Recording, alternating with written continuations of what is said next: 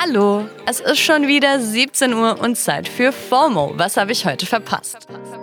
Heute ist Mittwoch und ein guter Tag für alle Engelzahl-Fans. Wir haben nämlich den 222 2023. Und ich habe heute tatsächlich zufällig um 2.22 Uhr auf die Uhr geguckt, kann also nur gut werden. Mein Name ist Dana Zarin und ich habe für euch nicht nur gute Zahlen, sondern auch gute Themen dabei.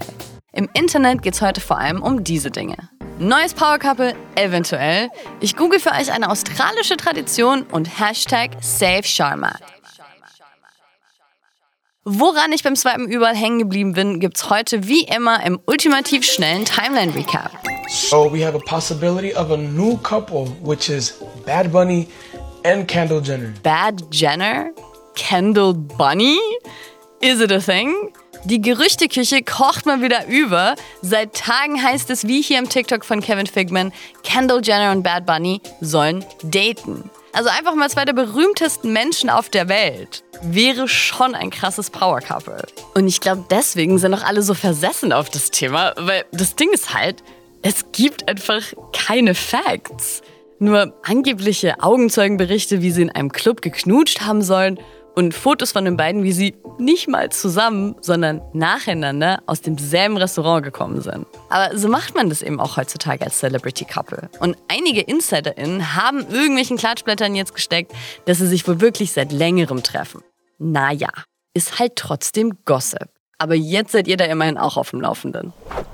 Ein Update gibt es auch zu Basketballstar Britney Griner. Sie wurde ja letztes Jahr in Russland erst zu neun Jahren Haft verurteilt und ist dann doch noch durch einen Gefangenenaustausch mit den USA Anfang Dezember freigekommen. Und Britney lässt sich offenbar nicht unterkriegen. Sie hat gerade einen Vertrag für ein Jahr bei ihrem alten Club Phoenix Mercury unterschrieben und steht schon wieder auf dem Spielfeld. Phoenix Mercury haben auch gerade das erste Foto von Britney seit der Gefangenschaft auf ihrem Instagram gepostet. Mit der Caption: Da ist sie. Herz-Emoji. Herz-Emojis und vor allem Streams, Streams, Streams hat es für Rihanna nach ihrer Super Bowl-Performance gehagelt. Ihre Songs wurden in den USA danach nämlich so viel wie nie zuvor gestreamt. Über 150 Prozent mehr als sonst. Am meisten wurde ihre neue Single Lift Me Up vom neuen Black Panther Film gehört und ihre zwei Classics Diamonds und Umbrella. Ella, Ella. Sind dann doch gute Songs, kann man nichts sagen. Außer Glückwunsch. Ken, two goals today. Congratulations. That must have felt good. Dieses Interview mit Profifußballer Ken Semmer geht gerade ein bisschen viral. Und das hat einen einfachen Grund. Ken stottert, geht damit aber ganz offen und selbstbewusst um und gibt dieses Interview nach dem Spiel von seiner Mannschaft FC Watford gegen West Bromwich Albion. And your second goal, it's definitely on target, wasn't it? Yeah, yeah, for sure. for sure, it was. It was um, a bit of uh, a luck, I guess, but you need to have it as well, you know, in football. So, so it was good. Und genau das empowert weltweit gerade super viele Menschen. Unter dem Tweet von Watford, in dem sie das Interview geteilt haben, schreiben vor allem viele Menschen, die selber stottern, wie cool sie das finden und wie besonders das ist, dass endlich mal ein Fußballer zu seinem Stottern steht. We love that. Das war der ultimativ schnelle Timeline-Recap. Also Leute, ich bin ja ein sehr weltoffener Mensch, aber das weiß ich noch nicht, wie ich das finde.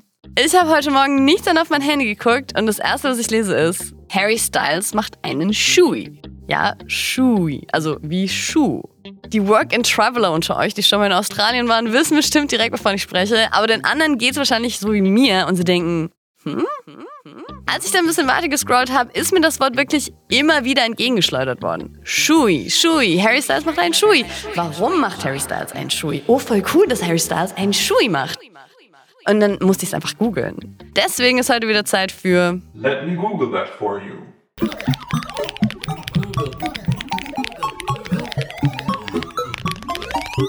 Bei einem Shui trinkt man Alkohol aus einem Schuh. Laut Internet soll das außerdem vor allem eine feierliche Geste sein. Okay, also am Geburtstag, zu Weihnachten, zur Einschulung, wie kann ich mir das vorstellen? Mit so einem Schuhshot feiern in heutigen Zeiten vor allem Menschen in Australien und Neuseeland, aber historisch gesehen wird das Trinken aus Schuhen schon seit dem Mittelalter als Glücksbringer gesehen. Und siehe da, auch bei uns. Im Ersten Weltkrieg zum Beispiel sollen deutsche Soldaten vor Kämpfen Bier aus Schuhen getrunken haben. Für gutes Gelingen. Der australische Shui ist also ein Überbleibsel einer langen Tradition und da extrem verbreitet. Man trinkt nicht etwa aus einem Glas in Schuhform oder so. Nee, nee. Literally aus einem getragenen Schuh. Und was hat das jetzt mit Harry Styles zu tun? Harry ist mit seiner Love on Tour eben gerade in Australien und beim Konzert in Perth war ein Fan so beseelt, dass er glatt einen Shui gemacht hat. Und das hat die anderen 20.000 Fans dazu inspiriert, spontan Harry dazu aufzufordern, es auch zu machen. Und er hat es wirklich gemacht. Er hat sich auf der Bühne einen Schuh ausgezogen, ein Getränk reingeschüttet und getrunken.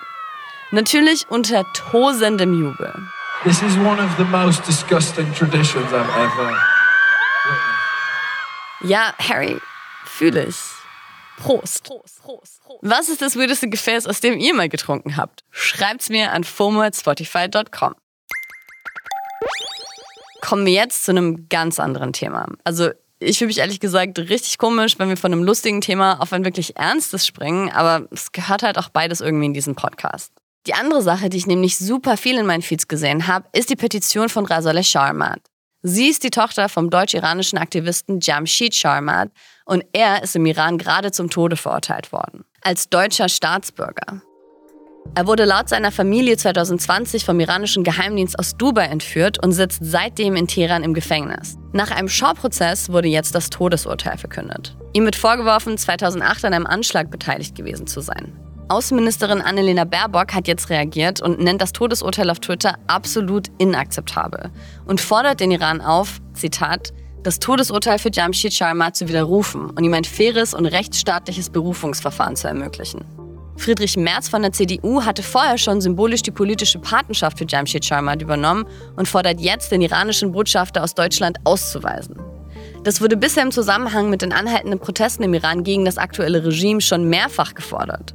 Die Bundesregierung hat das noch nicht gemacht, hat heute aber zum ersten Mal zwei Angehörige der iranischen Botschaft zu unerwünschten Personen erklärt und sie aufgefordert, Deutschland unmittelbar zu verlassen. Die EU hat gerade sowieso auch wieder ihre Sanktionen gegen den Iran verschärft. Der Iran hat zurücksanktioniert und überhaupt passierte gerade wieder ziemlich viel. Wenn ihr da auf dem Laufenden bleiben wollt, kann ich euch nur wieder den Podcast von Gilda Sohaibi und Sahar Eslar, das Iran-Update, empfehlen. Und wenn ihr auch mithelfen wollt, weiter auf den Fall von Jamshid Sharmat aufmerksam zu machen, findet ihr die Petition Save Sharmat in den Shownotes verlinkt. Jinjian Azadi. Das war's für heute mit FOMO und wir hören uns morgen wieder hier auf Spotify. FOMO ist eine Produktion von Spotify Studios in Zusammenarbeit mit ACB Stories. Tschüss!